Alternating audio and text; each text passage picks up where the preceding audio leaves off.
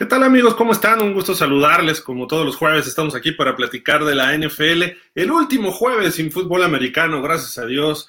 Ya la próxima semana tendremos el primer partido de pretemporada y platicaremos de eso y un poquito más. Le damos la bienvenida a toda la gente que nos sigue en pausa de los dos minutos, así como en Jefe Sports Media, de Media Sports, NFL México Fans, todos los clubes de fans que también comparten nuestros programas de forma semanal. Muchísimas gracias a todos ustedes. Y bueno, aquí estamos con muchísimo gusto por el momento. Daniel Velasco, Ricardo Gómez Portugal, su servidor Gildardo Figueroa. Dani, ¿cómo estás? Un saludo hasta Detroit, Michigan. ¿Cómo está todo? Hola Gil, pues todo, todo muy bien. Eh, por acá bastante tranquilo el asunto eh, de patos, pero bueno, eh, ya listos para platicar un poquito de PL. Sí, este, nada parece aquí, aquí estamos este, para platicar eh, contigo, con Rich y con todos nuestros amigos sobre lo mejor de la NFL. Y bueno, también saludamos al buen Ricardo Gómez Portugal. Rich, ¿cómo estás? Buenas tardes. Qué bueno que andas de regreso por acá otra vez. ¿Qué cuentas? ¿Qué tal, Gil, Dani? Y un saludo también a todos los que estén al pendiente de este programa. Sí, ya tenía un rato que no estaba aquí, pero pues se ajustaron por ahí unos horarios y ya tengo las facilidades para poder acompañarlos en este programa de fútbol americano que tanto nos gusta. Y pues no mucho ya, en dos semanas regreso a la escuela. Híjole, bueno, ni hablar. Hay que estudiar, dicen por ahí. Pero pues no, no, no, nos queda de otra, ¿no? Es parte del proceso. Pues qué bueno, Rich, este, aprovecha tus vacaciones porque viene el semestre y también viene la temporada de la NFL, así de que vas a estar muy ocupado de aquí hasta febrero y esperemos que todo salga bien en la escuela. Y bueno, pues tenemos muchos temas que platicar, ¿no? En Tampa parece que van a perder un liniero para toda la temporada. Eh, por ahí Dallas firma un jugador interesante que ya vamos a platicar de él. Aaron Rodgers con sus declaraciones. Eh, obviamente llega, llega un jugador interesante, veterano a la defensiva de Kansas. Eh, los Jets también se hacen de otro jugador interesante que se reúne otra vez con Saleh. En fin, muchos, muchos temas. Y pues así como la tortilla fresquecita, recién salida así de esa banda transportadora de metal, pues, ¿qué creen? DK Metcalf sí se va a quedar con los Seahawks. Esa nota está, pero recién salidita, así tal cual. El receptor estelar de los Seahawks acaba de firmar una extensión de contrato con este equipo. Son tres años, 72 millones de dólares, y de los cuales, según nos indica el buen Rich, son 58.2 millones de dólares garantizados y 30 millones un bono por firmar. Obviamente, eh, si lo dividimos 72 entre 3 nos da como a 23, 24 millones de dólares. No es lo que están ganando los receptores actualmente, ¿no? O sea, los receptores, Tyreek Hill 30, veintitantos, 27, 28 Devante Adams, 25 hay varios y quedó un poquito abajo, creo yo, DK Metcalf y no sé si esté ese nivel o no, ustedes me dirán. Si quieres, vamos contigo primero, Dani. Pues mira, creo que este es un muy buen jugador. Eh, creo que para como se han estado manejando los salarios, pues evidentemente parece ser un poco, un poco bajo, eh, pero, pero bueno, al final de cuentas, lo importante para él era asegurar su contrato. Creo que a lo mejor eh, el próximo año este contrato se puede renegociar eh, pensando en este, ¿cómo se llama? E, e, en ofrecerle un mejor salario. Eh, pero bueno, quizá el equipo se quiere esperar un poco a, ¿cómo se llama? A, tener un poquito más de, margen este, en, el tope salarial, ¿no?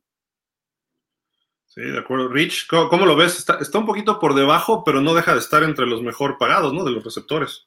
Sí, justamente aquí tengo la lista. En el primer lugar está Tyreek Hill, como bien dijiste, con 30 millones de dólares anuales. Davante Adams con 28, seguido de DeAndre Hopkins 27.3, Cooper Cup 26.7, AJ Brown 25 y empatado en el sexto lugar con Stephon Diggs. Ahora se coloca DK Metcalf con 24 millones por temporada. Yo creo que está bien. Si tomas en cuenta los otros cinco receptores que están por encima de él, tal vez el único que sí dirías que está a la par con DK Metcalf en nivel de fútbol americano, es AJ Brown, pero nada más es un millón de diferencia.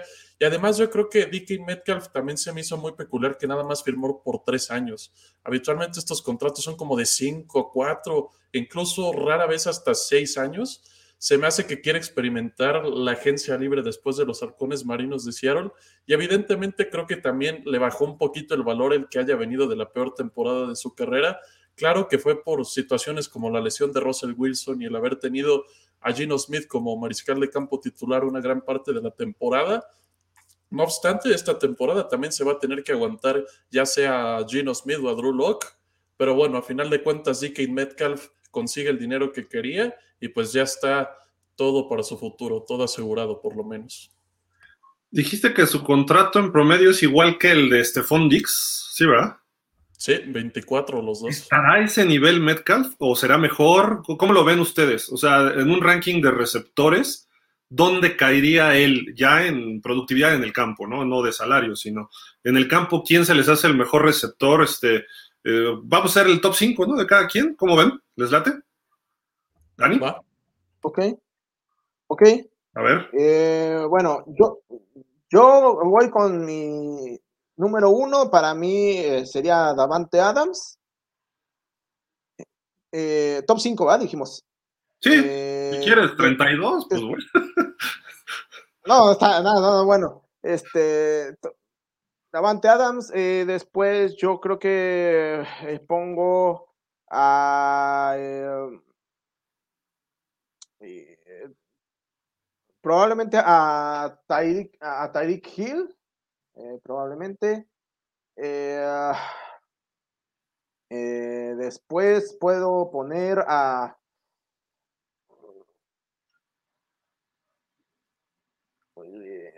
Tal, vez a Justin Jefferson.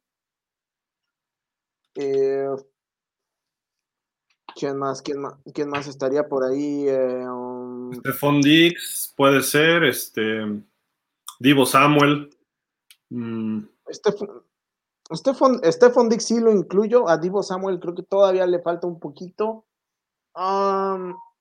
es más, fíjate que eh, yo pondría antes a Jamar Chase que a Divo Samuel. Ok. Oye, y no hemos hablado de Cooper Cup, que ya nos dijo Rich por ahí, nos escribió, dijo, no se les olvide Cooper Cup. ya decía yo que alguien se me estaba olvidando. Nada más el mejor receptor. sí, no, no, no. Este, a ver, entonces. Eh, ¿Ya, lo, ¿Ya lo vas a cambiar? Sí, sí, sí. A ver, entonces eh, tengo que poner eh, primero a. Sigo poniendo a, Davante Adams como uno, segundo Cooper Cup, tercero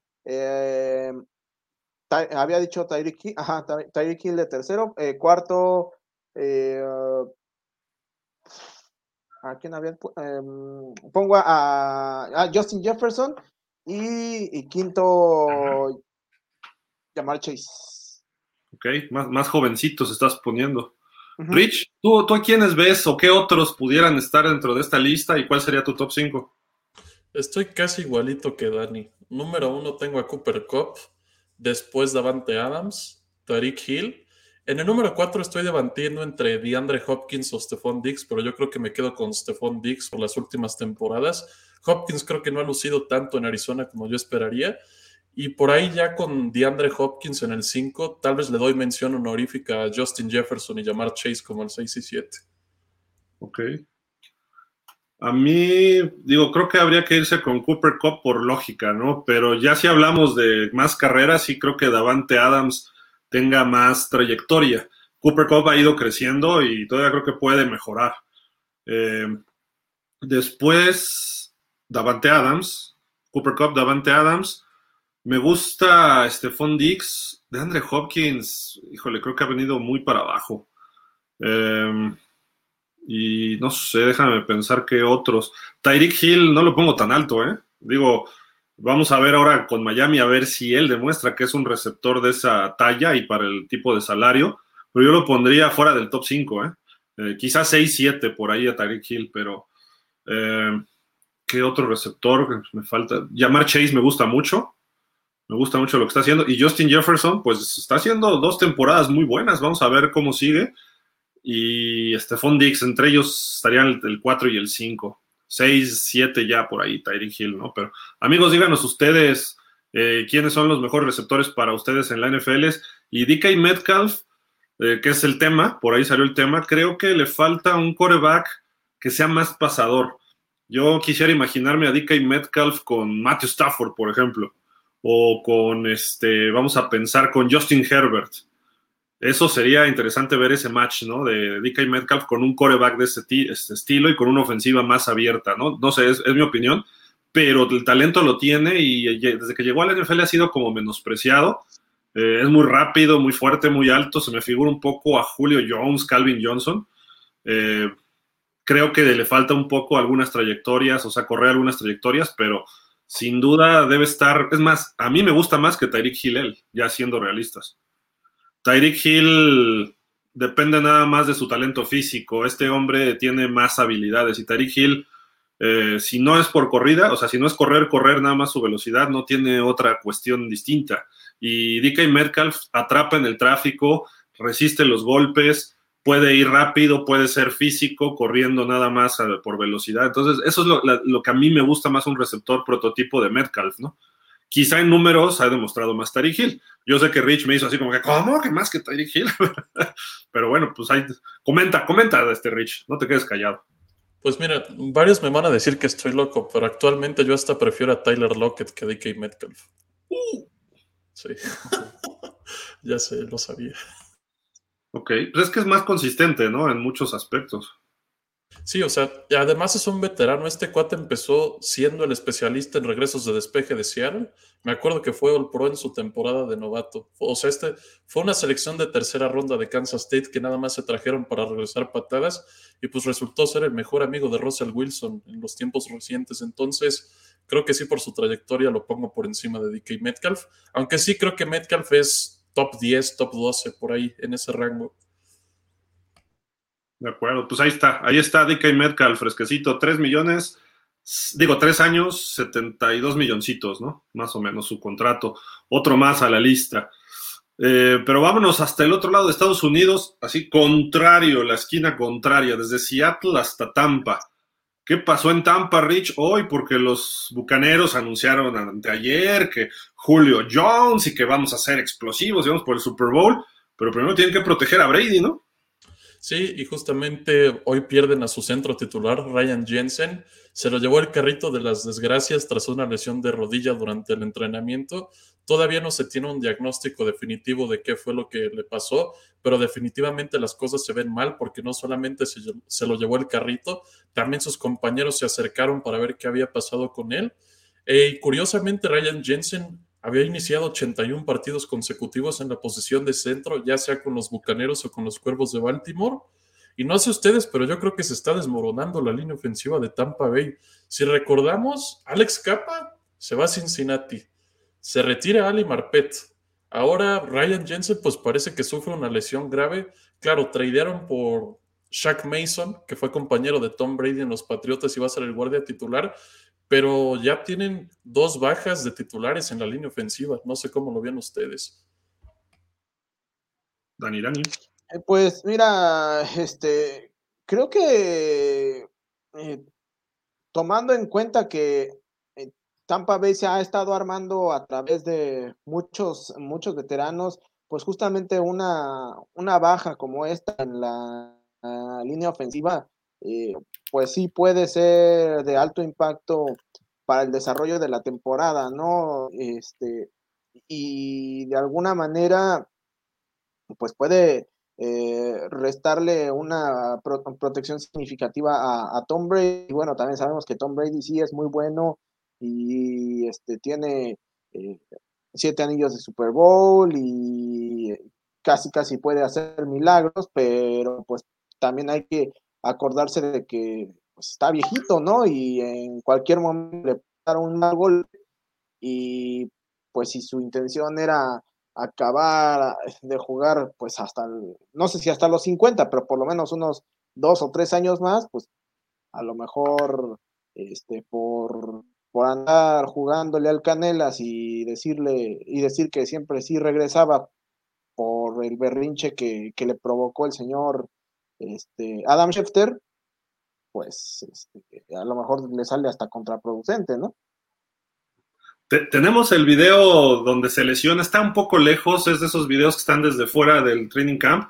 Lo ponemos, pero sí se ve que de inmediato cae y se toma la rodilla. Se ve chiquito, espero que lo puedan ver ustedes.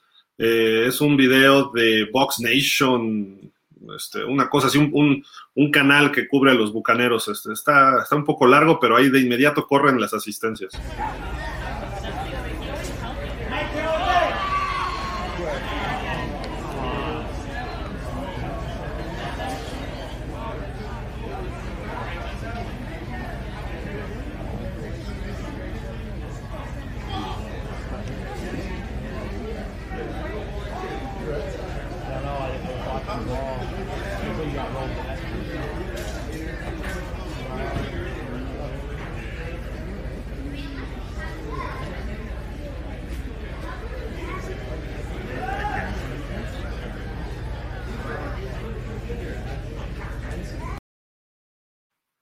Ahí está, se ve que alguien le rueda en la rodilla. Yo creo que esto va a ser fuera toda la temporada. Ojalá y me equivoque para los bucaneros, pero es la típica lesión de un liniero. Estás bloqueando y alguien te cae en la rodilla donde no debes.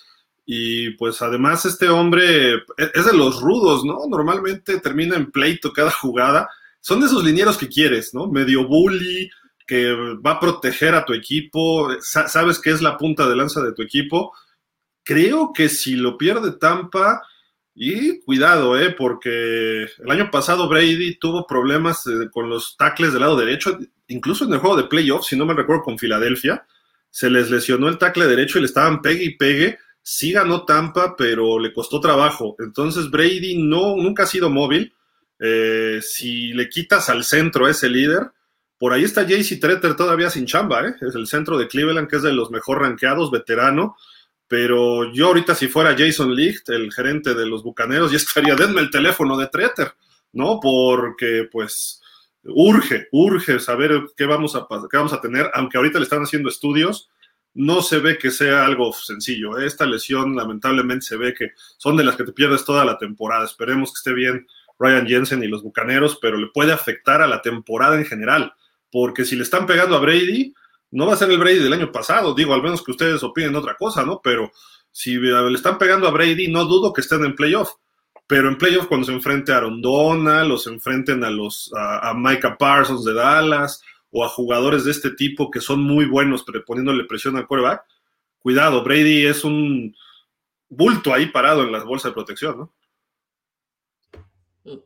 Yo creo que incluso puede tener problemas dentro de su división. Hemos visto que no ha podido la línea ofensiva de Tampa Bay contra los frontales de Nueva Orleans. Siempre han estado encima de Brady desde que llegó a Tampa Bay y probablemente siga esta cuestión si es que no contratan a un JC Treter, como tú dices. También está por ahí Matt Paradis y Billy Price en agencia libre.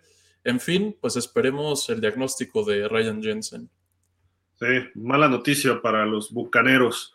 Y otra noticia que viene, pero desde Cleveland, Dani, eh, con todo esto de los cascos alternativos o alternos, los Browns anuncian el suyo. A ver, preséntanoslo.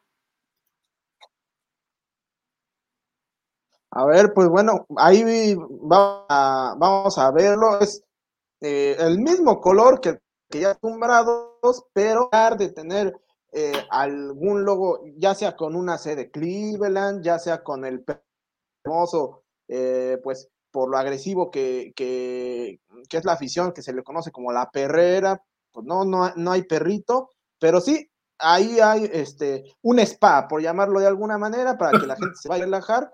Ahora, e, el, eh, el, mejor spa de NFL lo van a encontrar ustedes en Cleveland, cortesía del señor de Sean Watson, y precisamente por ello eh, eh, los Browns decidieron adoptar ese logo para, este, para, su, para su casco alternativo. Yo, yo, yo, dijiste algo de los perros. Yo sí veo algo de perrito ahí, pero no sé, no entiendo bien el, dibujo. Digo, no sé, yo nomás pregunto, pero bueno, en fin, ese es, ese es el casco alternativo que va a sacar de Sean Watson. Los cafés no, bueno, los Browns no, solo Watson lo va a sacar y en los entrenamientos, ¿no? Y ni modo, va a tener que aguantarse el bully. Oye, vámonos a Dallas, este, mi estimado Rich, ahí con tu equipo. Hay noticias ¿qué, ¿qué, pensar de la contratación de, ¿cómo se pronunciará? Cabonte y Turpin, este hombre que fue el jugador más valioso de la USFL este año con los generales de Nueva Jersey. Sí, es un receptor que también te sirve muchísimo en los equipos especiales en el juego de devolución. Fue líder de la liga con 540 yardas recibidas en 44 recepciones y además 316 de esas 540 fueron después de la recepción. Entonces eso dice que le das un pase pantalla a este cuate y te puede ganar 40 yardas eh, con su pura habilidad en campo abierto y atrapó cuatro pases de anotación. También fue líder de la liga en promedio de yardas ganadas por devolución de patada de despeje con 15.4 yardas por devolución. Y mira, curiosamente es el segundo MVP de la USFL que firman los Vaqueros de Dallas. Antes, Herschel Walker en 1985. Y de los generales de Nueva Jersey también. En aquel tiempo del señor Donald Trump, ¿no? Este, que fue en el 83, 82 esa liga, hasta el 85 me parece, estuvo dos, tres años. Pero yo vi unos videos de este chavo que estaba jugando en Polonia, pensé que era en Austria, pero estaba jugando en Polonia contra algunos polacos, algunos europeos, algunos estadounidenses.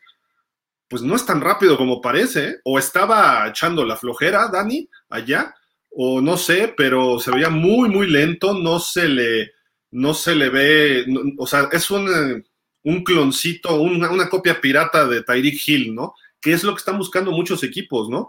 Que haya muchos chaparritos, rápidos, explosivos, ¿no? Entonces, no sé, ¿tú, tú, qué opinas de este cuate? Estaba en la USFL para desarrollarse algo que le faltaba.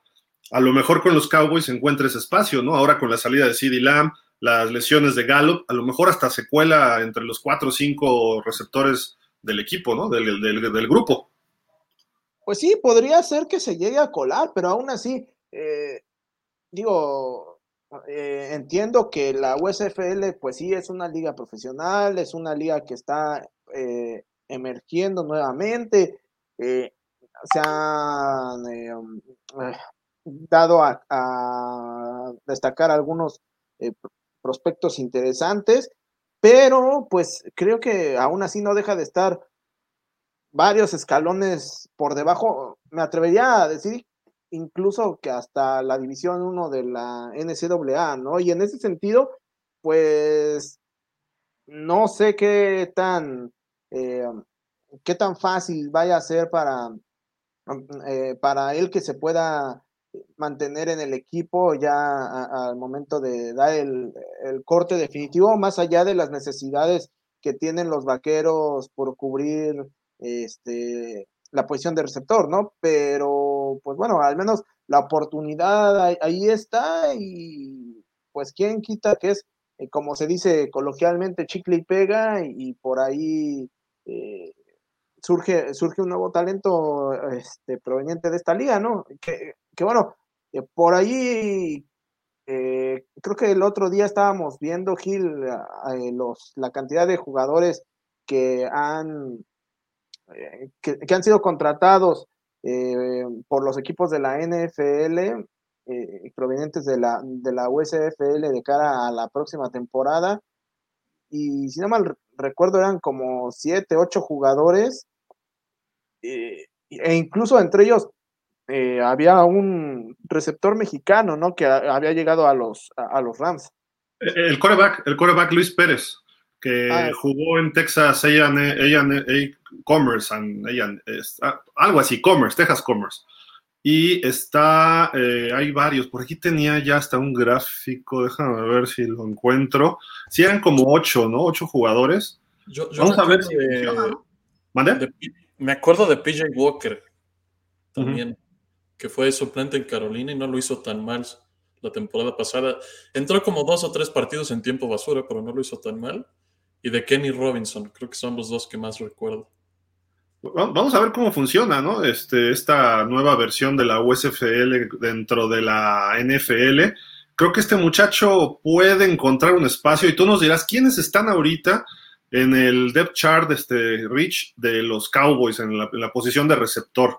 Eh, porque se fue a Mari Cooper y se fue Cedric Wilson, ¿no? Y Gallup está un poco lesionado todavía. Creo que no va a estar listo para el inicio de la temporada, ¿no? Justamente ya dijo Michael Gallup en una declaración que no va a jugar la, primera jornada de la temporada que viene. Ahorita de receptor 1, inamovible CD Lamb. En teoría Michael Gallup va a ser el número 2. James Washington es tentador para ser el receptor slot. También por ahí compitiendo por el cuarto y quinto puesto están el novato Jalen Tolbert y el jugador de segundo año de Stanford, Simi Fejoco, que pues hay expectativas bastante grandes para él. Y el sexto lugar de receptor, si es que Dallas quiere tener un sexto receptor, creo que es el que se estaría jugando Kevonte Torpin. O si no lo logra, también yo lo veo como un jugador de equipos especiales, porque te digo, fue líder en la USFL en, regresos de despeje. A lo mejor lo está buscando Dallas, ¿no? Ese, ese puesto y a ver si apoya algo en regresos de patada, ¿no? Claro, ahorita tienen a Tony Pollard, que es fenomenal, tanto como... Pero ¿para qué lo arriesgas en patadas a Pollard? Exactamente, justamente yo lo que pienso es, te traes a este cuate, lo pones como fielder de despeje y de kickoff, le das más toques a Tony Pollard en el slot, viniendo desde el backfield, algo así. Yo creo que me huele que le van a dar más toques a Tony Pollard. A ver, ¿te huele que le van a dar más toques? ¿De qué estás hablando, Rich? Por Dios. Bueno, o sea, toques de balón, toques ah, de balón. Ah, ok, ok, gracias. Yo estoy pensando en otra cosa por ahí, pero bueno. Ya, este, pues, te estabas proyectando a, este, a que fuera compañero de Ricky Williams, algo así. y Ricky feliz, sí, denle más toques, me huele a que va a jugar bien, dice. o también había uno de Dallas, ¿no? Este, el que se fue, ¿no? A Denver, también le gustaban los toques, no de balón precisamente, ¿no? Randy Gregory, no. Ah, Randy Gregory le encantaban, sí. Los toques. que era defensivo. ¿Cuántos toques puede tener un defensivo? Sí, ese, cuate por toques lo suspendieron tres veces, por lo menos, que yo recuerde. Increíble. Oye, pues ahí está la cuestión de Dallas. ¿Algo más que quieras agregar de los Cowboys por ahí? Que eh, no sé, ¿crees que CD Lamb sea el receptor número uno que se espera? Híjole, yo creo que en la división en la que juegan si hay corners que le pueden causar problemas a CD Lamb, específicamente Filadelfia. No sé si CD Lamb tenga la capacidad para ir uno contra uno en contra de Darius Lay. No, no lo sé. E-, ese es el partido que me aterra más porque no sé si Dak Prescott pueda lanzar bien el balón y para correr tampoco está fácil porque tienen a Fletcher Cox y Jordan Davis, ¿no? Pero algo que puedo rescatar de este training camp es que Tyler Smith por lo menos se ha visto bien, aunque solamente van dos días. Está como guardia izquierdo alternando snaps con Connor McGovern para sustituir a el puesto de Connor Williams que dejó cuando se fue a Miami. Entonces, pues creo que esos son los dos jugadores que más he rescatado del training camp. Y también por ahí añado a James Washington, que se ha visto bien en las trayectorias largas, aunque después de un rato se le vio hablando con unos entrenadores porque supuestamente tenía molestias por ahí, pero parece que no es de gravedad. y la defensa se ve muy bien. Oye, y la línea ofensiva, eh, se fueron dos importantes, bueno, uno muy importante y el otro un titular, ¿no? Connor Williams ya dijiste, pero la L. Collins que termina en Cincinnati. ¿Qué, qué, pasa en la línea ofensiva? ¿Qué, has visto en estos días de training camp? Pues Terrence Steele creo que es el, el, candidato número uno a tomar el lugar de la L. Collins como tackle derecho. A Tyler Smith lo están utilizando más como guardia por izquierda y también a Connor McGovern. La línea ofensiva se ve bien, pero en ocasiones como que la rotación de linieros defensivos de Dallas sí les gana. En especial he visto muy lento a Tyron Smith. Sabemos que es un jugador que ya es bastante veterano y que ha estado muy plagado de lesiones, pero a mí me sorprende que hay jugadores, por ejemplo, como Doran Armstrong, que le están ganando la batalla. Entonces, espero que Smith pueda jugar bien la próxima temporada y pues que también asesore de manera pues, eficiente a Tyler Smith. Pues ahí está el reporte de los Cowboys. Y mira, ya, ya, te escribió Jonathan Bravo Wolf Chucky. Dice, saquen los toques, es jueves. Y dice, saludos desde Toluca, saludos al buen Jonathan Bravo, gracias por estar con nosotros. Eh, ahorita vamos a leer otros comentarios, pero este quiero leerlo porque es importante. Eh, Lucía Mora dice, saludos, ¿podrían apoyar a la selección femenil de fútbol americano de México que no encuentra vuelos para llegar al Mundial en Finlandia? Eh, sí, está difícil la situación. Lufthansa entró en huelga, parece que por ahí estaba el vuelo de México a Europa, la entrada a Europa en Frankfurt y de ahí volar a Finlandia. Pues es simple. Yo creo que el presidente de la federación, César Barrera, tiene que hablar a Lufthansa y decirle, colócame a mi equipo en otro vuelo, ya sea KLM, Air France, British Airways, eh, Iberia, eh, ya el interno, ellos tienen que responder por esto, son líneas aéreas, responden rápido, es un evento internacional, va de por, de, por medio el prestigio de un país, así de que creo que pues nosotros no podemos hacer mucho. Eh, la huelga es allá, el problema es allá, ¿no? Y hay muchos otros deportistas varados en toda Europa por esta razón, incluso la Federación de Taekwondo, pero bueno, en fin, el señor César Barrera, pues él tiene que hablar directamente como presidente de la federación, ¿no? Este, hace unas semanas fueron campeonas de los Juegos Mundiales en el flag football, este es fútbol de de veras, tacleado, eh, yo cubrí el primer partido internacional en el 2008, precisamente en Finlandia, de femenil, las suecas contra las finlandesas, ahí en el estadio Finnair, en Helsinki, y pues ahora van a jugar en Banta, ya va a estar Estados Unidos, va a estar Canadá, me parece que Japón, Finlandia, Suecia, Alemania, México y hay otro país que no recuerdo cuál es ahorita. México tiene buena oportunidad Japón, Japón, Japón me parece. Tiene buena oportunidad de colgarse alguna medalla, esperemos que puedan resolverlo. Eh, y si no es pues, directamente Europa, American Airlines llega a Helsinki. Es más, el aeropuerto de Helsinki está en Banta, que son como ciudades gemelas. Entonces, pues habla American Airlines, habla United, American Airlines y creo que Delta llegaba a Finlandia. Entonces, pues ahí, por ahí es, no hay de otra. No podemos hacer mucho. La gente que pueda aportar, pues como pónganse en contacto con la federación.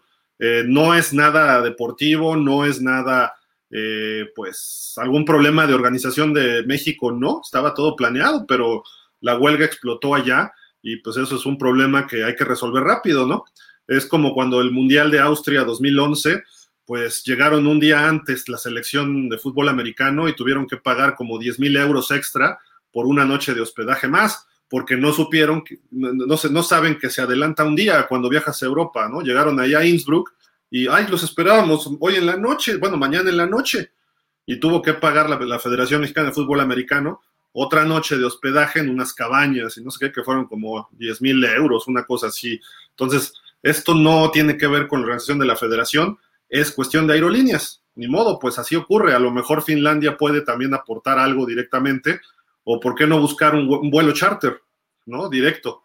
Eh, el problema son más que nada los vuelos locales en, Europa. Entonces, que manden un avión de Finnair a Frankfurt y de aquí a Frankfurt no es tanto el problema, sino el de Frankfurt a Helsinki. Entonces digo, en fin, pero gracias Lucía por, por el comentario y pues en lo que se pueda, en la gente que pueda apoyar, pues pónganse en contacto con la Federación Mexicana de Fútbol Americano, porque estas chicas tienen eh, mucho talento y pueden sacar este, mucha ventaja de, este tipo de eventos. Fuimos medalla de bronce, si no me recuerdo, de plata en los Juegos de, del Mundial, perdón, del 2015-16, no, o el 17 fue, en British Columbia, en Canadá, así de que hay, hay, buen talento, vamos a esperar a ver qué pasa. Pero bueno, seguimos mientras, ahorita leemos otros comentarios, vámonos por hasta Green Bay, ¿no? ¿Qué les parece? ¿Se acuerdan que Davante Adams dijo, ¿no? De que dejaba un Hall of Famer en Green Bay, Aaron Rodgers, y se iba a los Raiders de Las Vegas con otro Hall of Famer. Pues hoy le preguntan a Aaron Rodgers que qué opina de dejar a Davante Adams como su receptor número uno y ahora va a ser Allen Lazar. Y esto es lo que contestó. Siempre es duro cambiar de un Hall of Famer a otro Hall of Famer. De Davante a Allen. Va a ser una transición, pero él es capaz de, es capaz de mucho. Eh, se refirió Aaron Rodgers, contestándole con sus mismas palabras a, Davante Adams, como diciendo, pues eres muy bueno, pero también Allen Lazard, ¿no? Es el estilo de Rodgers. Eh, Danny, pues sabemos que este hombre cómo llegó, ¿no? Como corner de, de Nicolas Cage el otro día al training camp, con la greña, su playerita, etcétera Dani, este, pues, ¿qué, le vemos? ¿Crees que se haga buen match con Allen Lazard? Pues mira, pues mira mm, de hecho creo, que, la temporada anteriores, ya, ha tenido pues, pues, buenas, conexiones con Allen Lazard. Eh, efectivamente, pues no es el receptor número uno, o no era, mejor dicho, el receptor número uno. Vamos a ver si tras la de, Davante Adams, eh, pues él es el que toma la batuta, como el receptor principal, o probablemente el novato Christian Watson, ¿no?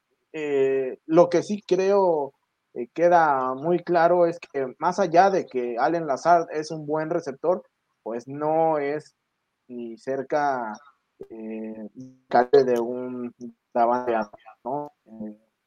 pero bueno, también sabemos que la capacidad de Aaron Rodgers para eh, hacer crecer el nivel de sus compañeros, pues es, eh, es importante. Entonces, vamos a ver si logra hacer de Allen Lazard, pues esta arma diferencial, ¿no? En el ataque, en el ataque de los Packers. Y bueno, de lo que decías también de cómo llegó al campamento de los Packers Aaron Rodgers, pues sí, bueno, ya eh, el otro día lo decíamos, ¿no? Sabemos eh, que a veces llega, a veces no llega, según de qué humor esté el señor Aaron Rodgers, pero pues también ya sabemos cómo va a terminar, ¿no? Entonces, pues ya, ya para qué le movemos, Gil, este, sabemos que de todas maneras eh, se va a quedar siendo otra vez el Yamerito. Ya, ya sabemos el desenlace. MVP de la temporada, llega a playoffs, a lo mejor gana uno y pierde el juego de campeonato, ¿no? Exacto. Oye, Rich, ¿tú ves que sea el número uno Lazard? Digo, cuando se va Jordi Nelson de los Packers, había muchas dudas quién iba a surgir, aunque Davante Adams tenía más cartas credenciales, pero realmente Rodgers hizo a Adams, ¿no? Estoy de acuerdo contigo. Fíjate que la primera vez que vi jugar a Davante Adams fue contra los Vaqueros en ese partido de, la recepción de Des Bryant en el divisional del 2014. Siendo novato, despedazó totalmente al perímetro de los vaqueros, pero creo que sí en, cierto, en ciertas cuestiones Aaron Rodgers, pues sí se involucró en formar a Davante Adams como uno de los mejores receptores de la liga. De, hecho, hay varios analistas que ahorita tienen dudas del rendimiento que va a tener Davante Adams en, en, Las Vegas, pero aquí la cuestión es quién en realidad va a ser el receptor número uno de Green Bay, ¿no? Christian Watson creo que va a terminar por ahí de número 2 o número 3, pero estoy viendo ahorita su depth chart y yo no sé ustedes qué piensan, pero creo que Sammy Watkins es un mejor receptor que Allen Lazard. Con todo y que desapareció la temporada pasada en Baltimore, que no pudo cumplir con las expectativas, y también está por ahí el jovencito Amari Rogers, que pues tal vez no va a ser el receptor número uno, pero se supone que debería desarrollarse como un receptor slot bastante competente. Creo que Allen Lazard podría terminar hasta siendo el receptor número 3 ya a mitad de temporada, aunque sí lo veo como un receptor titular. No creo que sea el que más talento tiene en Green Bay. Oye, ¿y sigue Randall Cobb con los Packers?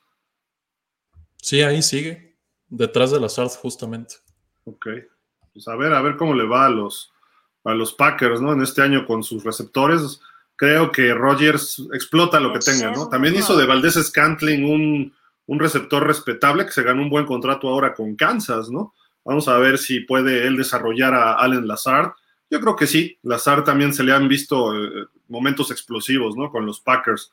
Oye, y ya que hablamos de Kansas, pues hoy firma Dani Carlos Dunlap, este veterano, que sus mejores años fueron en Cincinnati, estuvo con Seattle y firma con Kansas. Se me hace interesante agregar a un jugador de, su experiencia, ¿no? En esta defensiva de Kansas.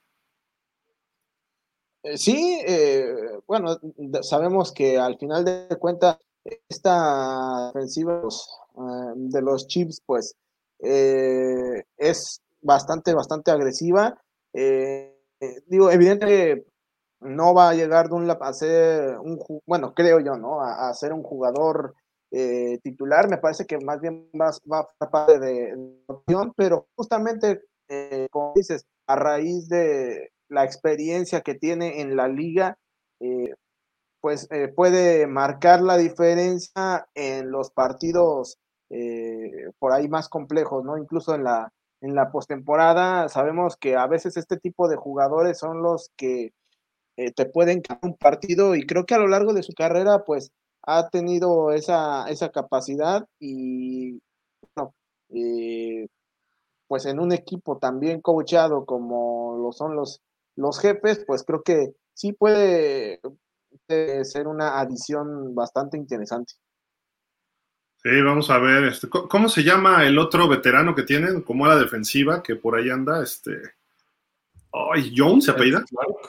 Clark, Clark, que estuvo en San Francisco, ¿no, Rich? Lo recuerdo también en Seattle. No sé si estuvo en San Francisco, pero pues como les encanta robarse presionadores de coreback de Seattle, ¿no? Ya tienen a dos en Frank Clark y este cuate. Y seleccionaron a George Karlaftis en la primera ronda del draft también. Yo creo que más que nada Carlos Dunlap viene a asesorar a George Karlaftis porque ya tiene 33 años, ya lo dijiste Gil, estuvo dos, doble dígito de temporadas con Cincinnati. Ya está probablemente en sus últimos años, aunque estoy viendo ahorita sus stats y tuvo ocho capturas y media con Seattle. ¿eh? Entonces, creo que sí puede aportar un poco en tercer down. No creo que juegue ni primero ni segundo. Me, me imagino que esos van a ser los downs del novato, pero más que nada creo que sí viene a aportar su experiencia. Sí, puede, puede ayudar bastante y es evidente, ¿no? Lo que está pasando en la división oeste de la americana ir por el coreback es importantísimo, ¿no?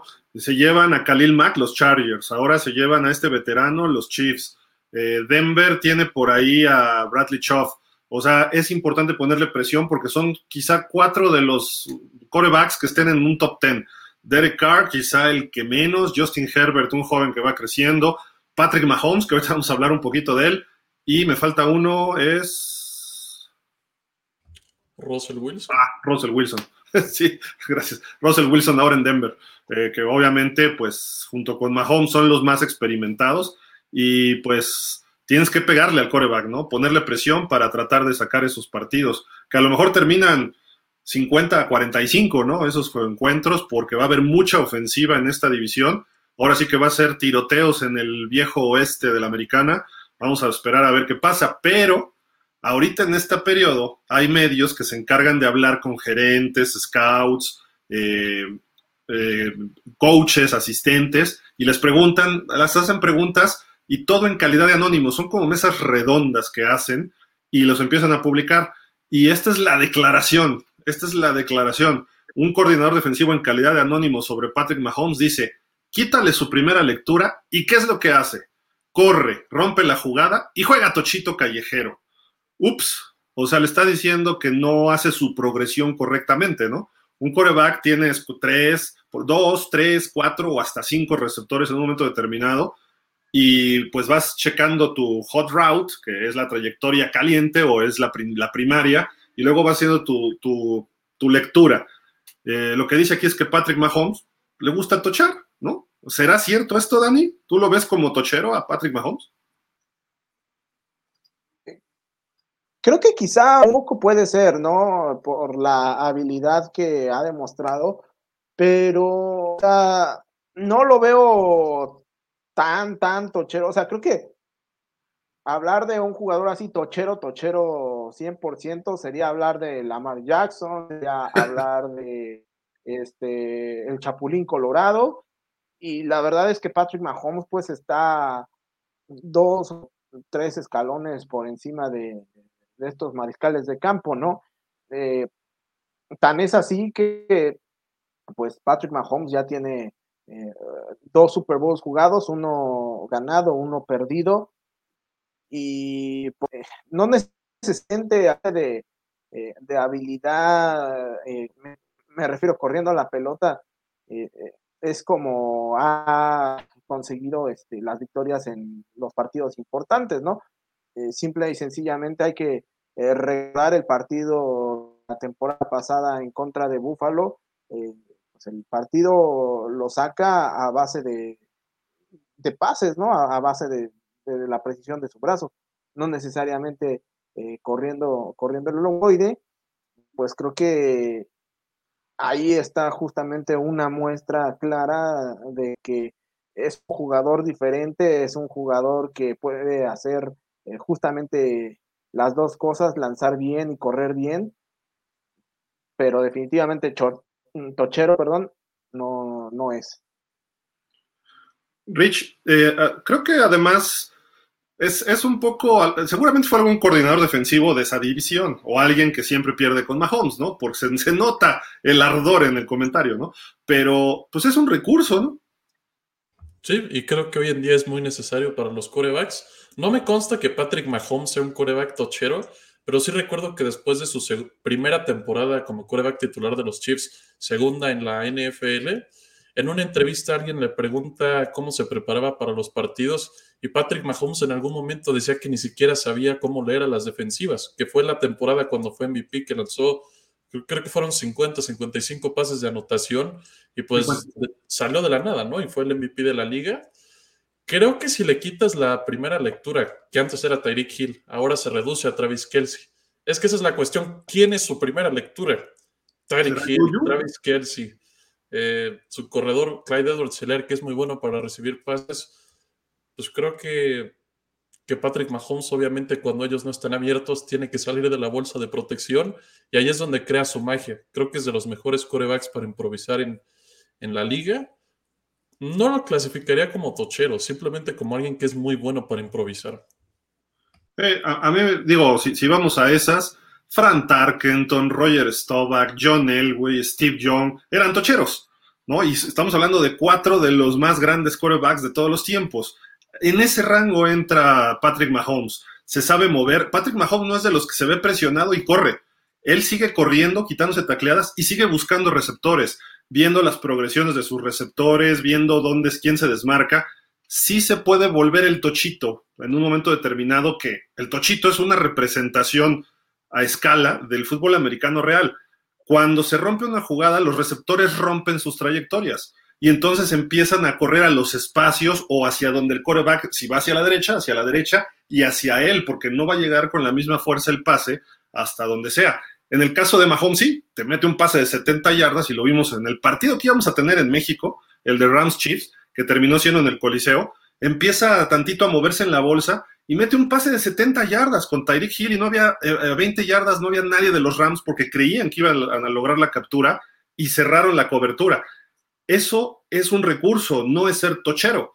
Ese recurso lo tenía John Elway y lo tenía Frank Tarkenton y lo tenía Stovak y lo tenía Steve Young. No, no cualquiera lo tiene. No lo tiene Brady, no lo tenía Manning, ninguno de los Manning, no lo tenía Marino, no lo tenían otros quarterbacks que sí se podían mover. Entonces, se me hace injusto un poco la crítica sobre Patrick Mahomes, ¿no? Que siempre ha sido muy criticado. Tipo, a Rodgers no lo critican y Rodgers tuvo sus épocas que se movía igual, ¿no? Entonces, en fin, creo que Patrick Mahomes, a mi gusto, y ustedes me dirán, es el mejor coreback de los jóvenes ahorita que está marcando esta, esta generación.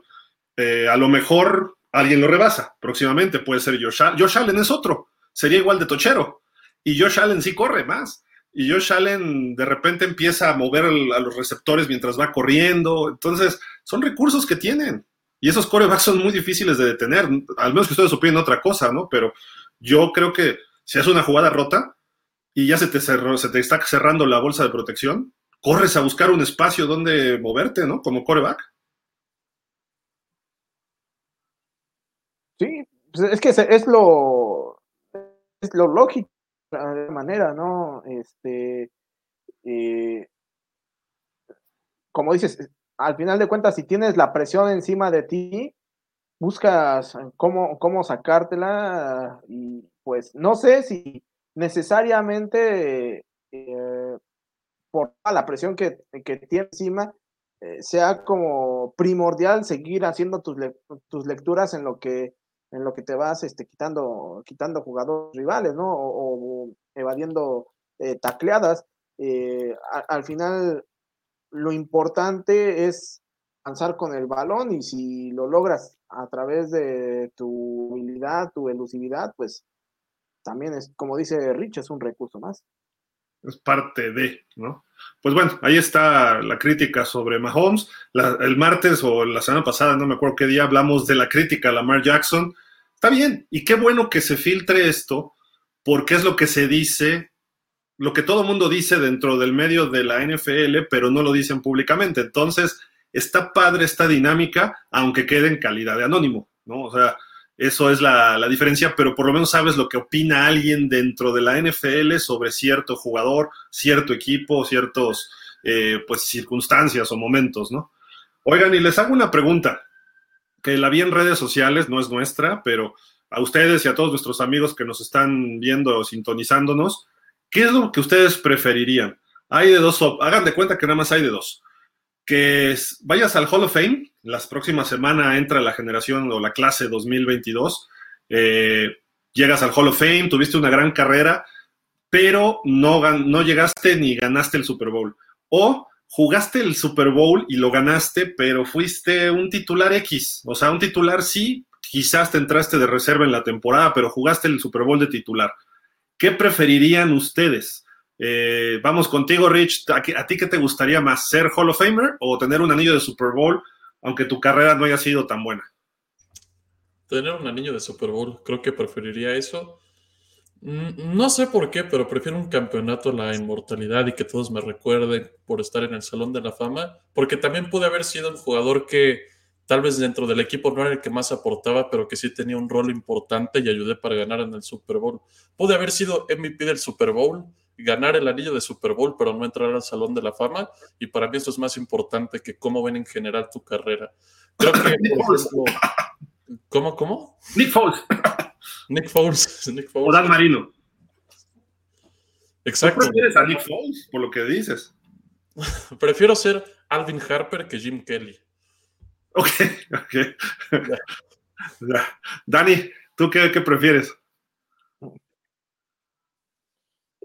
Híjole, es que, es que sí, creo que depende mucho de, como dice Rich, de las formas, porque eh, si eres justamente como Jim Kelly, meternos al lado, pues ya, sí está cañón, ¿no? Pero eh, por otro lado, eh, a lo mejor puede ser el jugador más X en la vida. Mm, a lo mejor no, no, no es como tal el caso de Malcolm Butler, pero, pues, o sea, esa temporada era un donadie y, eh, la, gran jugada en el Super Bowl y ahora todo el mundo se acuerda de Malcolm Butler, pero por la del Super Bowl. Este, digo, ya después. ¿De quién habla?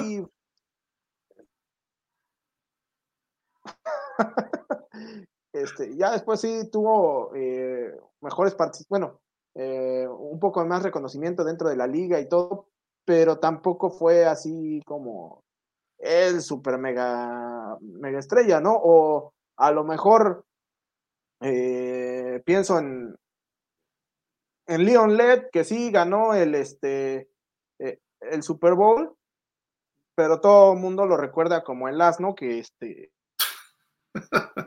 el, balón o, o que este, salió con su babosada contra los eh, Dolphins.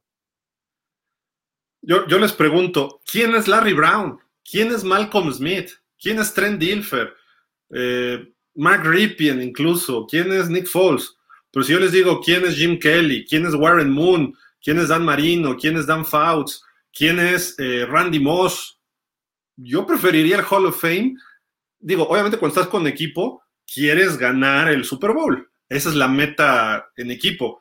Pero si no lo logras, pues yo me quedo con el Hall of Fame porque ahí va a estar mi busto, va a estar mi jersey, va a estar a lo mejor mi vestidor o lo que sea, mi balón de récords o, por lo menos la gente va a decir, mira, este fue, eh, ah, de, hecho vamos a llegar a 362, de más de, creo que 50 mil jugadores han pasado por la NFL, hay solo 362 en un lugar.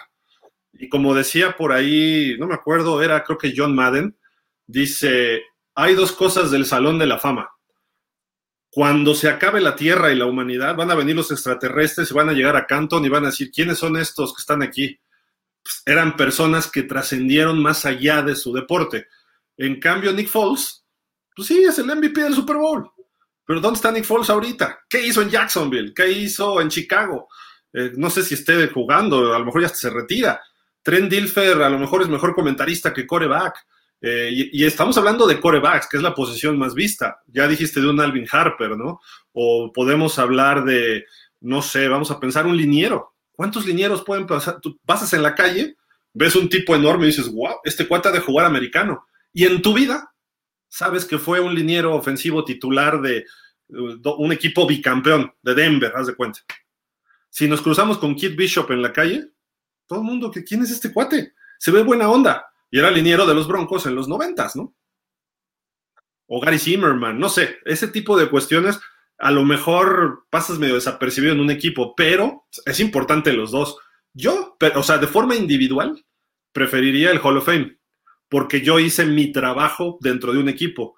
Eh, si, si de repente tienes siete Super Bowls, órale, y si eres Tom Brady que haces ganar a un equipo malo como Tampa, tiene doble mérito. Va a estar en los dos lugares, ¿no? O sea, digo, creo yo. Y por ejemplo, Kelly, pues tiene mucho mérito llegar a cuatro Super Bowls, Rich, ¿no? Pero por ejemplo, jugadores como David Tyree, O sea, no quieres que todos te recuerden, aunque solamente hayas hecho una jugada en toda tu carrera, una jugada importante, ¿no prefieres que te recuerden por prácticamente guiar a tu equipo a ganar el Super Bowl? Pues puede ser, puede ser, pero fue esa jugada. Yo preferiría algo consistente, ¿no? Y el campeonato no necesariamente depende de un jugador, y lo hemos dicho muchas veces. Si fuera así, pues obviamente, por ejemplo, Tom Brady sí ganó con Tampa, pero ¿qué equipo armó? Aaron Rodgers le ha faltado equipo. Por ahí estaba viendo una estadística. En los playoffs que ha perdido, ha perdido 10 juegos de playoffs.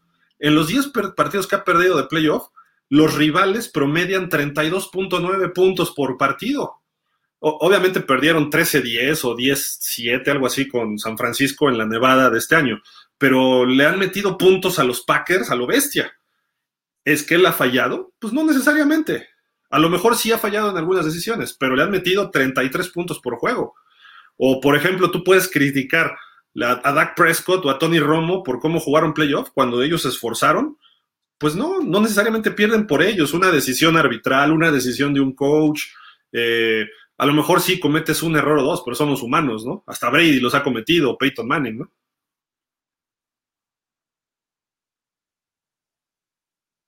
¿No? Pues está bien, ya. yo nomás decía. Tony Boselli es el caso, Dani. Sí, este, sí, no, no, él no, de hecho, pues jugó solamente seis temporadas porque justamente las lesiones prácticamente fueron lo que acabó con su carrera. Eh, y pues sí, eh, por ahí jugó dos de las tres finales de diferencia que tienen los Jaguars, pero pues no, nunca logró eh, llegar al Super Bowl. Bueno, ahí está la pregunta y ya debatimos. ¿Qué, qué pensaríamos de Blake Bortles si hubiera ganado el Super Bowl con Jacksonville? Nick Foles. Exacto. Yo creo que está peor, ¿no? Como Trent Dilfer, por la defensiva que tenía Jacksonville, ¿no? Sí. Pero bueno, también eh, Blake, Blake Bortles, sus primeros años tuvo buenos, tuvo buenos números, más independientemente de que el equipo no, no era nada, nada bueno. Este, hubo una temporada, creo que segunda, que lanzó creo que 30 pases de anotación, algo así, o sea, pues, por lo menos fue, fue decente eh, en, sus primeros, en sus primeros años. No sé si Trent Dilfer por, se puede decir por lo menos eso. Sí, ganó el Super Bowl, pero no sé. Sí, creo, creo, que Dilfer no, números no, y pintaba muy bien, creo que fue un pick muy alto, no me acuerdo si de segundo, tercero global, una cosa así. Pero en fin, ahí está, estuvo interesante la, dinámica. Ahorita los leemos, amigos, los que nos estén escribiendo. Vamos a acabar con la información. Eh, Juan Alexander firma con los Jets, se reúne otra vez con Robert Sale, quien lo tuvo como jugador en, los 49ers. Y pues de alguna forma, eh, ¿en dónde estuvo el año pasado Juan Alexander? No con los Niners, está en otro equipo, pero llega ahí con los Jets, que los Jets han hecho bien las cosas, este, desgraciadamente, Rich, ¿no? Digo, desgraciadamente para Miami, para que los odio, ¿no? Sí, para ti, pues no es muy bueno que los Jets hayan tenido probablemente el mejor draft de toda la liga.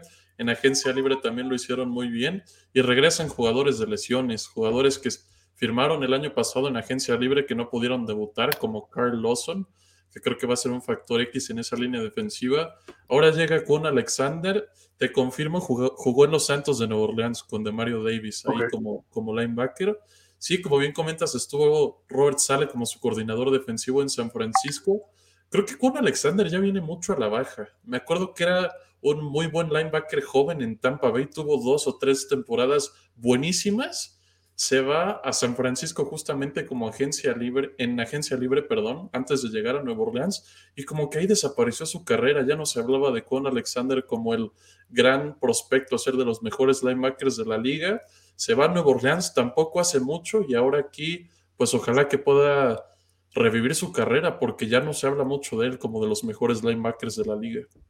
De acuerdo, puede, puede aportar algo ahí, este, esperemos que no, esperemos que no. Pero bueno, Dani, eh, pues aquí hay un, Eh, bueno, dentro de una semana, Dani, tú vas a ver ya tu equipo jugar. Platícanos del juego del Salón de la Fama.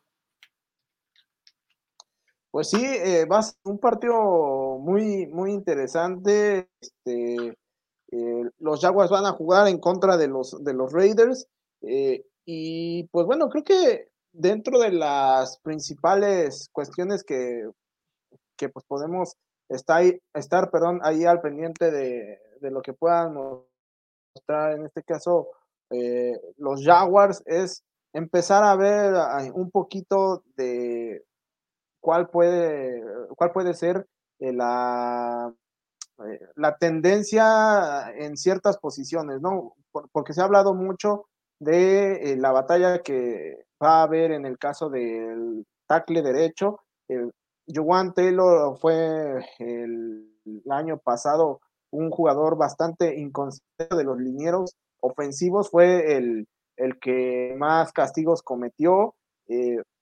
Walker Little las veces que se le vio dentro del terreno de juego, lo hizo, lo hizo bastante bien.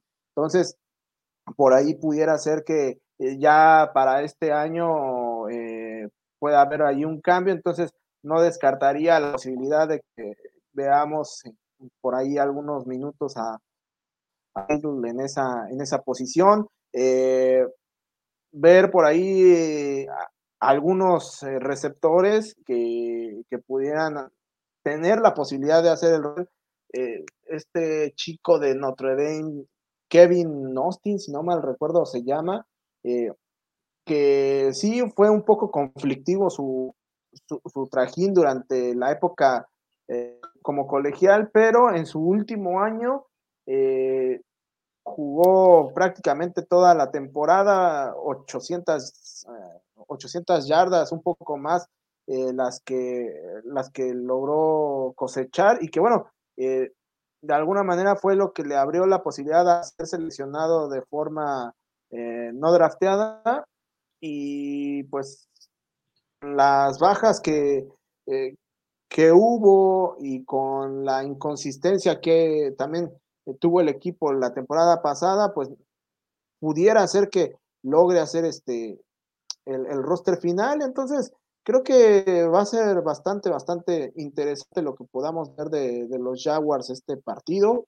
Eh, y bueno, eh, definitivamente lo más interesante, evidentemente, será el hecho de que con este partido se marca ya nuevamente el regreso oficial de la NFL este, de cara a la, a la próxima temporada, ¿no? Rich, y los Raiders, ¿qué interrogantes van a traer? Davante Adams, obviamente, pero también nuevo coach. Eh, y esta ofensiva ayer explosiva, ¿eh? Ahora cuidado, ¿no? Pues le compitieron a Cincinnati en ese partido de playoff. Se quedaron a una intercepción de Derek Carr de poder empatar ese partido. Estoy de acuerdo contigo, creo que Davante Adams va a ser de lo más emocionante del lado de los Raiders. Pero del otro lado del balón también, también veo cosas bastante atractivas para el público como Chandler Jones. Claro, creo que nada más van a jugar uno o dos drives, no, no creo que pasen de eso. Eh, perdieron a Casey Hayward, regresa Trayvon Mullen de su lesión, entonces él va a tomar el puesto como el esquinero número uno. Me gustó mucho su safety novato la temporada pasada de TCU, ¿cómo se llamaba? Ajá. Ay, no me pongas esas preguntas ahorita. Trayvon Morig. Trayvon Morig. Morig, ¿no? Creo, que lo hizo bastante bien la temporada pasada. Es un safety muy joven, tal vez no al nivel de Tujevon Holland, pero creo que sí tiene muchísimo potencial. Nadie, nadie le llega a Holland. sí, sí tiene muchísimo potencial. Y de los Jaguars, creo que también me encantaría ver a Travis Etienne por, por fin jugar un partido. De acuerdo. Va, a estar interesante, ¿no? Estos dos equipos van a ser protagonistas esta temporada. Jacksonville va a mejorar de Doug Peterson, de la mano de Doug Peterson. Y Trevor Lawrence, su segundo año, creo que puede ser exponencialmente mejor. Oye, Dani, ya hablábamos de Tony Boselli, la clase 2022 de este sábado en ocho, estos ocho eh, nuevos integrantes, ¿no? Que suena muy interesante esta generación.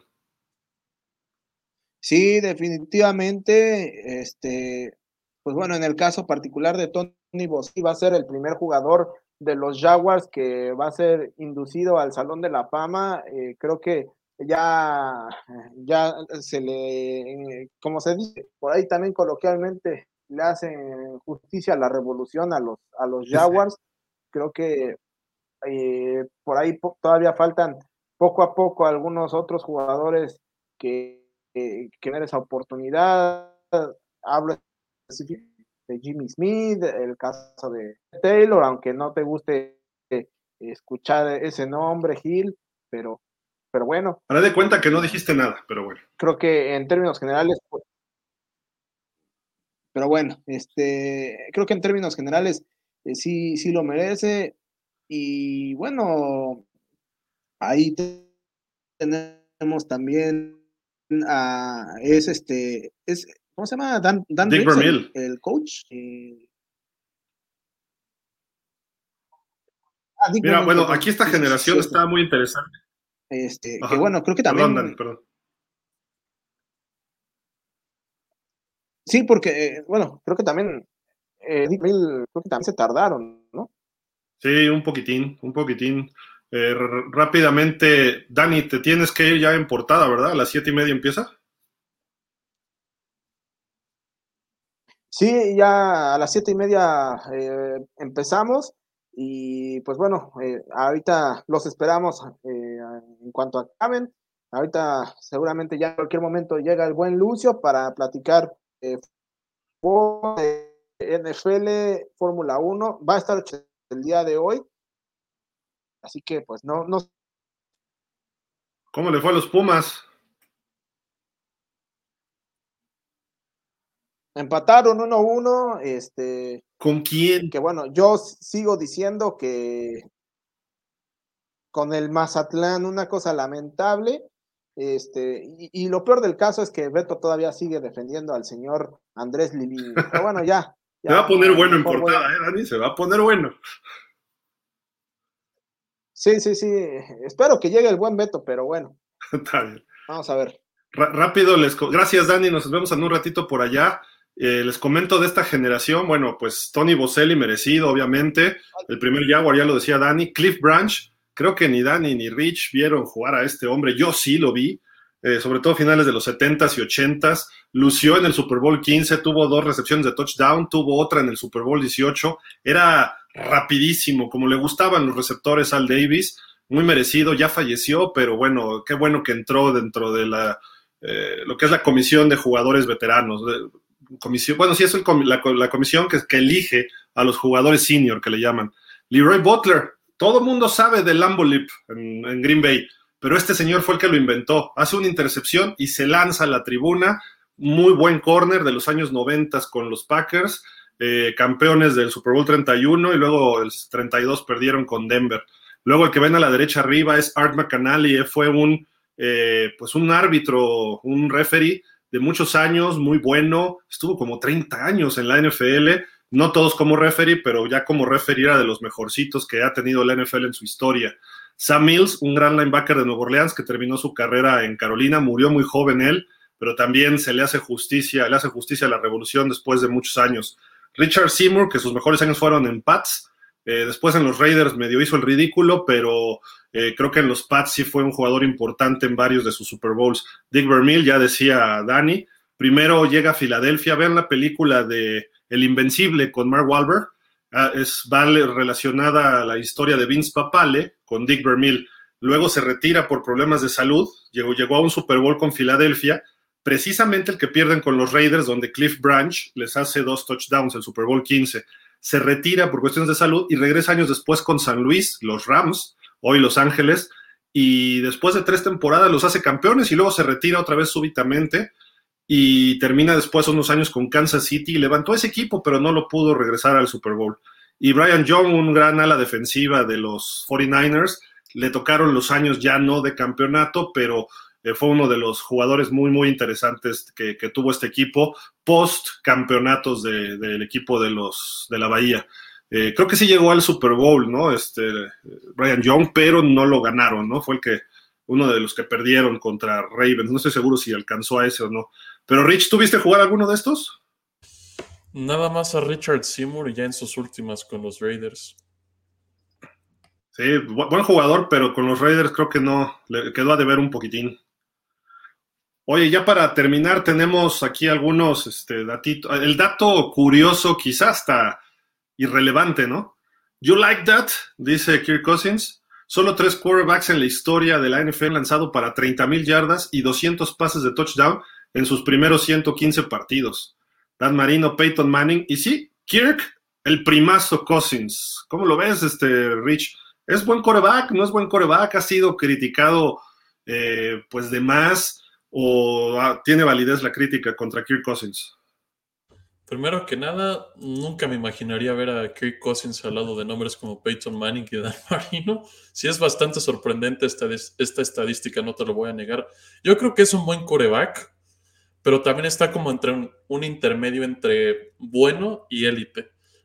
Como dijo a Mari Cooper hace poquito, Dak Prescott y Kirk Cousins son prácticamente lo mismo te dan partidos muy buenos contra equipos que no son muy competitivos, pero cuando sí llegan los partidos en los que tienes que esforzarte un poco más y demostrar que puedes ganar un Super Bowl con tu equipo, no sé, equipos que para Kirk Cousins serían Green Bay, pues se achica muchísimo, ¿no? De hecho, hubo una estadística que en los partidos grandes, específicamente de Monday Night Football, creo que Kirk Cousins estaba 0-8, 0-9, una cosa así hasta que creo que le ganó a Seattle en un Monday Night, que fue cuando rompió su racha de los partidos primetime, que estaba invicto pero de derrotas. Es un buen coreback, sin duda alguna, pero sí creo que se achiquen los partidos grandes. Podríamos incluir en ese grupo a Tony Romo, podríamos incluir a Ryan Tannehill, podríamos incluir a Jimmy Garoppolo, Jared Goff, es que Jimmy Garoppolo no sé qué tiene que si lleva sus equipos por lo menos al Super Bowl y no tiene que hacer mucho, ¿sabes? Pero pues nada más una vez. Sí, pero o sea, a Cousins le vas a pedir mucho más que a Jimmy Garoppolo porque sabes que Kirk Cousins tiene más habilidad que Jimmy Garoppolo. Lo que hacen con Garoppolo es controlar el reloj y no darle el balón a Aaron Rodgers, por ejemplo, cuando fue el, el campeonato de conferencia en el que hicieron pedazos a Green Bay, corrieron como 40 veces y creo que Jimmy Garoppolo lanzó como 10, 15 pases, una cosa así, y ganaron fácilmente. Kirk Cousins ni siquiera fue el coreback de Minnesota cuando llegaron al campeonato de conferencia porque tiene que lanzar 40 pases por partido para poder ganar, porque claro, tampoco tiene la defensa que tiene Jimmy Garoppolo. Es un juego de equipo, como tú lo decías hace rato en la discusión del Hall of Fame. No por un jugador vas a ganar un Super Bowl. Y Tannehill yo lo incluiría ahí también, ¿no? De que cuando tuvo que hacer algo en playoff contra Kansas, él ya no pudo, dependía de Derrick Henry. Eh, Tony Romo falló en playoff, Dak Prescott ha fallado hasta ahorita. Eh, Jared Goff, ¿no? El Super Bowl se vio ridículo, ¿no? Cuando llegó. Tal vez me van a odiar mucho por esto, pero creo que también Lamar Jackson, aunque todavía le falta experiencia, yo, yo lo pongo en el mismo grupo. Hasta ahorita estoy de acuerdo eh, contigo. A lo mejor alguno de estos cambios, quizá Tannehill, Garópolo y Cousins ya no cambien, ¿no? Que ya son treintones, están en otro proceso de maduración, digamos. Lamar Jackson a lo mejor, a lo mejor puede hacerla, ¿no? Próximamente, vamos a ver. Precisamente la crítica ha sido por ahí, ¿no? De que, eh, ¿qué decían? Este, uno de sus scouts o gerentes, eh, en calidad de anónimo, dice, si tienes que ganar el partido, vas a perder con él, ¿no? Eh, difícilmente. Aunque yo le vi sacar juegos el año pasado, ¿eh? Al final. El, que hicimos el Monday Night contra los Potros. Lo, sacó lanzando puros pases. Y, de hecho no le podemos juzgar dos derrotas, porque se la jugó Harbo y él, él ejecutó la jugada bien, ¿no? A pesar de todo. Y perdieron en unas conversiones, dos partidos, si no me recuerdo, uno con Pittsburgh y el otro, no recuerdo quién fue, él no, él no fue el culpable, de, hecho, ¿no? Él hizo bien su, parte. Entonces, digo, creo que Lamar Jackson hemos sido más críticos de lo que debemos, pero todavía le falta darnos ese, se espera más de él, obviamente, ¿no? Pero bueno, ahí está el caso de, de Kirk Cousins, y pues mira, ya que hablamos de Miami, ayer el nuevo coach, ¿qué, qué opinan de este coach, de Mike McDaniel? Llega muy sueltito, muy, tiene un medio flemático su humor, pero ayer llega a la conferencia de prensa y dice, a ver, vamos a echarnos un selfie con todos los periodistas, ¿no? Y ahí en primera fila, eh, de repente hace una broma y no cambia la cara, se queda en la misma posición. Eh, es un joven de 38, 39 años, digo, joven para ser head coach, no tan joven como este McVeigh, pero es su primera oportunidad, ha tenido buenos maestros, Mike Shanahan, Kyle Shanahan, los dos Shanahan, eh, se está ganando a la prensa, se está ganando a los Dolphins, hizo un buen staff, trajo este, coaches este, con experiencia, eh, caso concreto Darrell Bevel, que se va a encargar de Tua directamente, eh, coordinadores ofensivos no tanto, puso a Frank, ¿cómo se apellida este hombre? Ay, Frank Smith, que era coach de línea ofensiva, trajo otro coach de línea que venía de Boston College, pero él va a mandar las jugadas. Nunca ha mandado jugadas él, porque lo hacía Kyle Shanahan. Él el año pasado fue coordinador ofensivo y es muy dado, se, espera que sea muy de analytics, tipo Brandon Staley de los Chargers. ¿Tú qué opinas de él como su perfil, todo lo que trae de, perfil a Miami y lo que hizo Miami este año? ¿Crees que pueda cuajar? Evidentemente estar con Kyle Shanahan como asistente, pues algo tuvo que aprender este cuate de una de las mejores mentes ofensivas, ¿no? Y creo que hasta cierto punto es una situación similar a la de San Francisco, por lo menos ofensivamente. Tienen un coreback en el cual todavía no confían 100% en el caso de Tua Tagovailoa, pero que creo que sí tiene potencial para por lo menos ser un poquito mejor que Jimmy Garoppolo. La diferencia es que, que no tienen una línea ofensiva tan buena como para correr tanto el balón como lo hacía Kyle Shanahan en San Francisco. Ese es el único diferenciador que veo porque hasta vez sus playmakers, salas cerradas, receptores, pues Miami tiene de sobra. Tyreek Hill, Mike Gesecki, eh, Jalen Waddle, pues creo que... ¿Y Wilson que llegó de Dallas? Pues Cedric Wilson, pues creo que son jugadores que nunca hemos visto en San Francisco, que sería interesante ver con Kyle Shanahan, pero la cuestión es si tú a Tagovailoa pues puede deshacerse rápido del balón, porque la línea ofensiva de Miami pues nada más no, aunque la reforzaron bastante bien en esta agencia libre. Se trajeron a uno de los mejores tackles, ¿no? De, Teron Armstead. Teron Armstead de, de Nueva Orleans. Connor Williams de Dallas. Uh, ¿Quién más se trajeron? Nada más. Los demás son jovencitos de tercer año máximo. Austin Jackson, Liam Aikenberg, Robert Hunt. Eh, Dieter es un poco más veterano, pero él era centro y ya pusieron a Connor Williams de centro. Pero bueno, algo le estarán viendo, ¿no? Y creo que puede funcionar, pero a mí me preocupa ya su administración en el campo de juego, nada más, ¿no? ¿Cómo administra el juego? Que como se dice, ¿no? Para un head coach. Sí, o sea, donde ves que Tamón es un entrenador, un coordinador ofensivo particularmente, yo creo que es en las llamadas de jugada en drives de dos minutos. Ahí es donde en realidad te das cuenta que bueno es tu coordinador ofensivo desde mi punto de vista. Por ejemplo, lo que pasó con Dak Prescott y Kellen Moore en los playoffs, pues, por favor. es lo que te iba a decir. Ya sé por dónde vas. y Kellen Moore pudo haber sido el coach de Miami, ¿eh? Fueron los finalistas, McDaniel y Kellen Moore.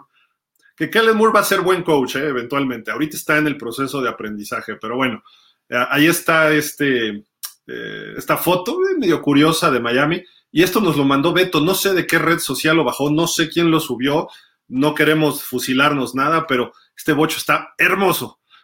Como Herbie, ¿se acuerdan? Que traía el número 53, la película aquella de Disney. Aquí le ponen el, logo de los Dolphins campeones, la forrado de piel y todo con los colores de Miami, todo pintado de blanco. Hermoso, hermoso este bocho. Disculpen que no pongamos la fuente, pero eh, nos lo pasó Beto que lo encontró en redes y pues esperemos no, no molestar a nadie en ese sentido, pero está precioso ese bochito. Y recordamos nuestra fiesta que hicimos del Super Bowl 54, eh, los nuestros amigos de 49ers, del Club 49ers México con Germán Robles. Alguien tiene un Mini Cooper, no de los nuevos, sino de los viejitos, pintado totalmente de los 49ers, algo parecido. El coche estaba todo dorado, con las franjas de los 49ers, los logos, y llegó a la fiesta en ese coche. Todos nos tomamos fotos en ese coche. Nomás que encuentre las fotos, se las comparto.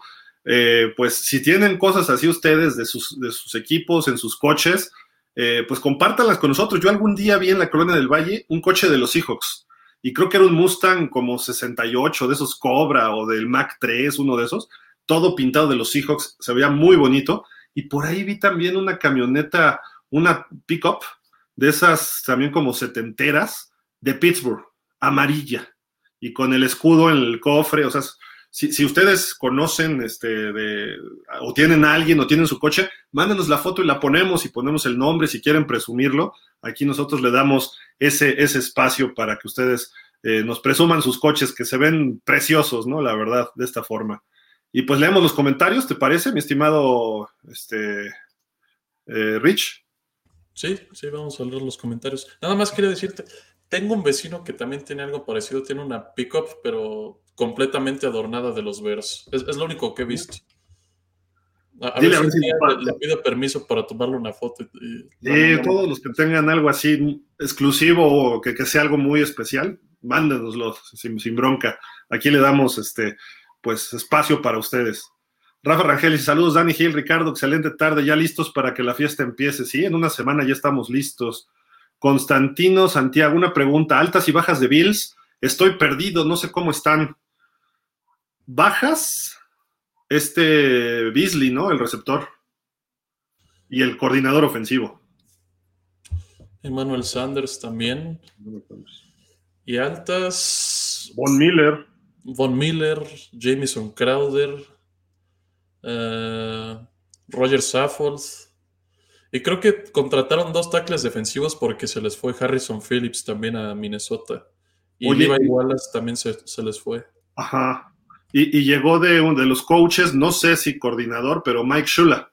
El- uno de los Shula va a estar ahí en el staff ofensivo de los Bills. Andrea Álvarez, saludos chicos, ¿cómo estás Andrea? Gusto saludarte. Paula Goizueta, saludos chicos, igual. Lucía, ah, es lo de las chicas de Americano de Finlandia. Rafa Rangel, con más de 60 decanes para ate- atenderle. Buen caso el de Cleveland. casco, casco, sí. René García, saludos Dani Gil, Ricardo, igual, igual René, saludos a Somos Jaguars México. Por cierto, este, te estaba, te quería buscar ahí uno de nuestros eh, compañeros líderes de clubes de fans, Misael eh, Trejo, de, ¿cómo se llama su club? Ahorita, eh, espérame tantito, es Steeler Gang México. Quiere hacer algún contacto contigo, no sé si vayan a jugar o algo, quiere hacer alguna interacción de clubes, entonces luego los pongo en contacto. Jonathan Bravo ya nos había dado su comentario. Dice Refugio García, buenas tardes, pausa Gil, Dani, Ricardo, Cintia. Chicos, buenas tardes, aquí sintonizándoles. Gracias, Cintia, igual, saludos. Jürgen Max, ¿cómo estás, Jürgen? Dice, personalmente preferiría mil veces ser un Barry Sanders, Dan Marino Warren Moon a un Jeff Hostetler, Mark Ripien o Trent Dilfer. A pesar de no ser campeones, nadie discute su calidad y sobre todo su constancia durante toda su carrera. Ok. Nos dice Jürgen, Kwon estuvo con los Santos, si mal no recuerdo, era el número 5. Sí, sí, gracias. Dice René García, ¡Yuhu! Tony Boselli, Hall of Fame. Sí, ya en una semana.